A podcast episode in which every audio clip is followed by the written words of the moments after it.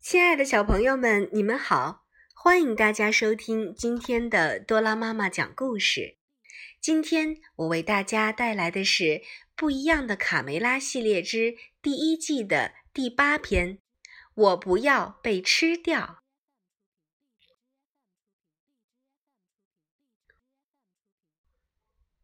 暴风雨就要降临到鸡舍了，趁暴风雨来之前，赶快躲到屋里去。小鸡们说。而那些大一点的，则正开始一场新的击球比赛。至于卡门、卡梅利多和伙伴们，他们决定玩牧羊人数绵羊的游戏。这个游戏非常有趣。他们分成两组。由其中一组去寻找藏起来的另一组。首先是由卡门和他的伙伴们开始蒙起眼睛来数数，数到一百。我还是和你们一起玩吧，我感冒还没好呢。鼻涕虫边跑边捏捏鼻涕。一、二、三，卡梅利多找到了一个理想的躲藏处，估计谁也猜不到。可偏偏邦哥和他一个想法，邦哥可是一个想法霸道的家伙。出来，卡梅利多！他恼火的威胁道：“嘿，轻点儿好吗？只是玩游戏嘛。”在另一边，小胖墩儿正在试图占据小赖皮和小刺头的绝密隐藏点。可恶的家伙！我等我回去要告诉妈妈。老卢茨佩罗也没能在这幸免，满员了，快出去！老桥附近也一样拥挤。让我进去，肥猪。二十三、二十四、二十五、二十六。男孩们这边从吵架到打架，情况越来越妙了。卡梅利多和邦哥怒目而视，已经摆好架势。随时准备出招。你想吃一拳吗？你吓唬谁呀？你个冻鸡蛋！他们打起来了。由于打的实在太专注了，谁也没有注意到有一个伙伴已经被抓起了。相互咒骂、打耳光，左一拳，右一脚。转眼间，往日平静的游乐园变成了战场。可他们干嘛要发那么大的火呢？九十六，九十七，九十八，九十九，一百，我们开始找喽。咦，鼻涕虫到哪儿去了？男孩们呢？他们又去哪儿了？所有的躲藏点都是空的，他们是不是害怕打雷，都躲到屋子里去了？卡梅利多，多，多。突然，贝里奥神色慌张的跑了过来。“哎呦，不得了啦！狐狸咬了我的屁股，快逃命呀！”小母鸡们边喊边以最快的速度向鸡舍逃去。一只狐狸在农场附近，还在大白天，不可能吧？同时，对小狐狸们来说，今天可是个满载而归的日子。四十三。小狐狸们第一次在没有父母陪同下离开领地出去探险，还带回了那么多战利品。他们欣喜若狂地回到了家，第一次远征就获得了成功。五十三，囚犯们立即被扔进储藏洞中。库存公鸡，哼哼，小狐狸们笑道。五十八。干得好，我的宝贝儿们！我看得出这些猎物都是非常棒的。狐狸妈妈祝贺儿子们，又转身对小公鸡们说：“爱打架的先生们，欢迎你们来到辣手狐狸的洞。狐狸们会把我们吃掉的。”小赖皮喊道。“呜呜呜！”小胖墩沮丧地哭了起来。如果我被吃掉了，妈妈她她会杀了我的。都怪你，邦哥！如果我们没有打架，就不会发生这些事儿了。小赖皮大发脾气。九十九，又打起架来了，砰砰砰，一百。这些公鸡太棒了，你们的爸爸一定会高兴的。咦，儿子们，妹妹怎么还没有回来呀？这时，卡门成功的说服了三个好朋友和他一起去找哥哥。尽管周围常有狐狸出没，很危险，贝里奥紧张的牙直打颤。卡门嘴上不说，但心里也怕得要死。为了鼓舞大家，他唱起了歌：在队伍里，鸡腿就是鸡腿，不是木头腿，谁也看不见，谁也看不见。突然，在森林边上，一个骑士从树林里迅速向前冲了过来。小狐狸对他的小坐骑说。跑起来吧，卡罗！我必须带只公鸡回家，否则哥哥们会笑我的。嗯，一只公鸡，我必须在天黑前抓一只公鸡。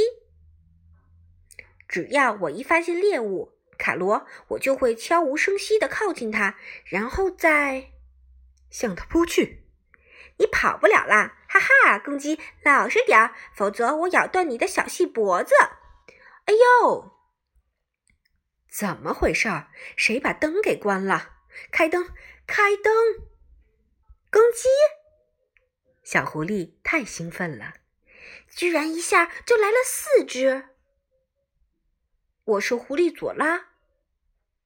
为了给小鸡们加深印象，他特意提高了嗓门儿：“不要心存侥幸了，先生们，放下武器，你们是我的俘虏了。”佐拉自以为面对的是那些恐怖的对手，有意思。卡门问小佐拉：“为什么是公鸡呀？你不喜欢母鸡吗？”为了庆祝我爸爸的生日，我和哥哥们打算送些公鸡给他做生日礼物。他们已经抓了好多只公鸡了。我的妈呀！卡门听后浑身直打冷战。他这才明白卡梅利多和伙伴们到哪儿去了。可是，四只小母鸡能对抗嗜血的狐狸家族吗？嗯嗯，我再也见不到伙伴们了。小墨迹哭道：“打起精神来，姑娘们！我想这个家伙能带我们去他们的老巢。我们应该这么办。”我真是不明白。我们到底是公鸡还是母鸡呀？嘘，我再重复一遍，必须让这只小狐狸以为我们是公鸡，这才是计划的第一步。卡门低声提醒伙伴。在储藏洞里，小公鸡们仍在继续打架。卡梅利多把胖墩儿和邦哥拉开。够了，够了！打架，打架，总是打架，还有比这更着急的事儿呢。一声长长的嚎叫打断了他们的争吵。这个奇怪而嘶哑的声音，小公鸡们听得血都凝固了。是什么声音？卡梅利多猛然担心起来。为什么狐狸还没杀了我们？对呀，狐狸们通常是杀死猎物后才把它们带回自己的领地的。多隐蔽的地方呀！我觉得那帮女孩是找不到我们在哪里了。卡梅利多的担心是正确的，因为不久之后，生日快乐，亲爱的爸爸！哦，我的礼物太感动了，我的孩子，可别坏掉了。瞧，这充满仇恨的眼睛，这利剑般的嘴，这尖刀般的脚，多么完美呀！我们要好好享受。爸爸，这可是我们精心为您挑选过的。这些好斗的家伙，恐怕是这片儿都难找的斗鸡呢。哦，不，绝不是这么回事儿！你们搞错了，我们只是偶尔会小打闹一下。但那那是因为，因为小公鸡们解释不清他们到底为什么喜欢打架。闭嘴，蠢公鸡！用你们的拳头去证明谁才是真正的冠军。我爱死斗鸡了！听清楚了，先生们，斗鸡场的规则是，最后只能有一个活下来。为了奖励这位胜利者，他将被放生，其余的嘛，将被丢进怪兽科尼的洞里。就在此刻，小母鸡们走进了狐狸的洞穴，越走越深。这里太黑了，伸手不见五爪。排好队啊，跟着我尾巴上的白毛。左拉在前面带队。狐狸洞简直就像迷宫一样，如果不认识路，根本不可能找到辣手老狐狸。不，我不害怕，我不害怕。他不停的念叨着，心里却怕得要命，以至于羊毛被挂在了荆棘上都没有发觉，一路自言自语的在黑暗中摸索。啊，该往这边走吗？嗯，不对，不是这边。嗯，应该是那边。嗯，对，往那边试试看。佐拉有点晕头转向。我看我们是走不出去了。卡门嘀咕着：“嘿，你们听到了吗？让人直起鸡皮疙瘩。这是怪物科尼的叫声。我爸爸说他躲在迷宫的地底下。如果我们不听话，他就会把我们变成肉酱。迷宫。”怪物科尼，好像故事爷爷给我讲过一个寓言。卡门想起了什么，突然，哦！佐拉一脚踩空，掉进洞里。他想，这下没命了。他绝望极了。现在，他的小生命仅系于一根细绳子上。心爱的木马卡罗也掉了下去，消失在黑暗中。如果我们的小鸡能够再靠近点儿，仔细听，兴许会听到极深的地下传来一个沙哑的声音：“哎呦！”拉紧绳子，卡门、小糊涂、大嘴巴和小墨迹使尽了全力，把佐拉从洞里拉了出来。嗯，如果没有你们，我就掉到深渊里，摔成夹心饼干了。小狐狸吓得大哭。他还丢了心爱的木马，没他可怎么活呀？尽管你救了我的命，但我们是世敌呀！怎么办？真的要把你们献给爸爸吗？我现在无论如何也做不到。那就好，佐拉，因为我们也不是什么公鸡，而是母鸡。哼哼，卡门笑道。真的吗？佐拉大吃一惊。接着也大声笑起来，紧接着他又痛哭流涕。嗯，但是我的木马卡罗丢了。嗯。这时，大嘴巴喊道：“快快快过来看呀！野蛮人，卡门，我们不能这样眼睁睁的看着，赶快想个法子。”但但我真的没主意，我的脑袋里一片空白，什么主意也没有。我就像颗空心萝卜，一颗蔬菜。蔬菜有了，蔬菜，我想出办法来了。尽可能多的收集蔬菜，界面里就是蔬菜，好多好多，一个大大的，一个大大的菜堆。卡门指挥着大家。佐拉想尽办法也没有找到心爱的木马，只好回去找爸爸。我也想要想要送你一只公鸡作为礼物的，爸爸，但是我没找到。小狐狸难为情的垂下了眼睛。哥哥们可不放过任何一次嘲笑他的机会。哈，就像他说，在沙滩上找不到沙子。你不会捕猎很正常，佐拉。谁让你是个女孩子呢？女孩就应该老老实实待在家里做饭。哼哼哼。哥哥们得意的大笑。在斗鸡场里，反抗的时间到了。我们是不会自相残杀的。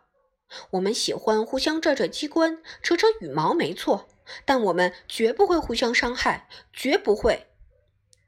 去你的吧，老家伙！别做梦了。突然，地面震动起来。怪物科尼！一个巨大的幽灵从地下冒了出来，整个狐狸窝陷入了恐慌之中。狐狸们吓得各自奔命，仓皇大逃亡。砰砰！你们好啊，斗鸡们！总算看到你了哦，蔬菜皇后！卡梅利多紧紧抱住小妹妹。我我还以为再也见不到你了呢。卡门激动万分，喜极而泣。卡门走向哭泣的小狐狸。佐拉，为了给我们的友谊做见证，请接受这份礼物，百分百纯天然的哦。啊，新的木马卡罗，太帅了！小鸡们现在最想做的就是马上离开这个鬼地方。佐拉，你能领我们出去吗？嗯，可是我也不清楚该怎么走。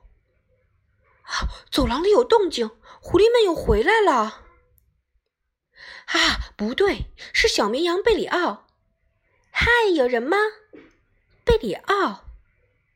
在发现他的那一刻，所有的小鸡都忍不住大笑起来。嗯，怎么了？有什么好笑的？我的鞋穿反了吗？贝里奥被大家嘲笑的，感到有点伤自尊了。啊啊！进洞时，羊毛挂在了荆棘上。走到现在，贝里奥正光着屁股呢。哦，我的羊毛衫呢？我的羊毛啊！跟着贝里奥的毛线，大家毫不费劲的走出了洞穴。现在总算是自由了。当曾经的敌人成为一生的朋友，离别的时刻总是难舍难分。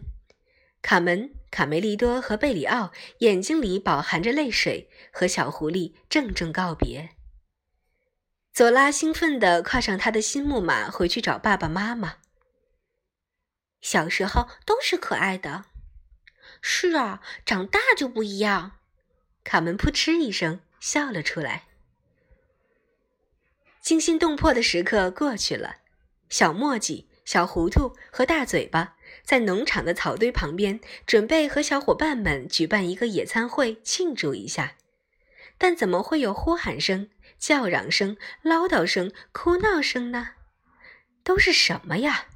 啊，什么？又打起来了？哦，不，不会吧？好了，小朋友们，今天的多拉妈妈讲故事之不一样的卡梅拉系列到这里就结束了。感谢大家的收听，我们下期同一时间再见吧。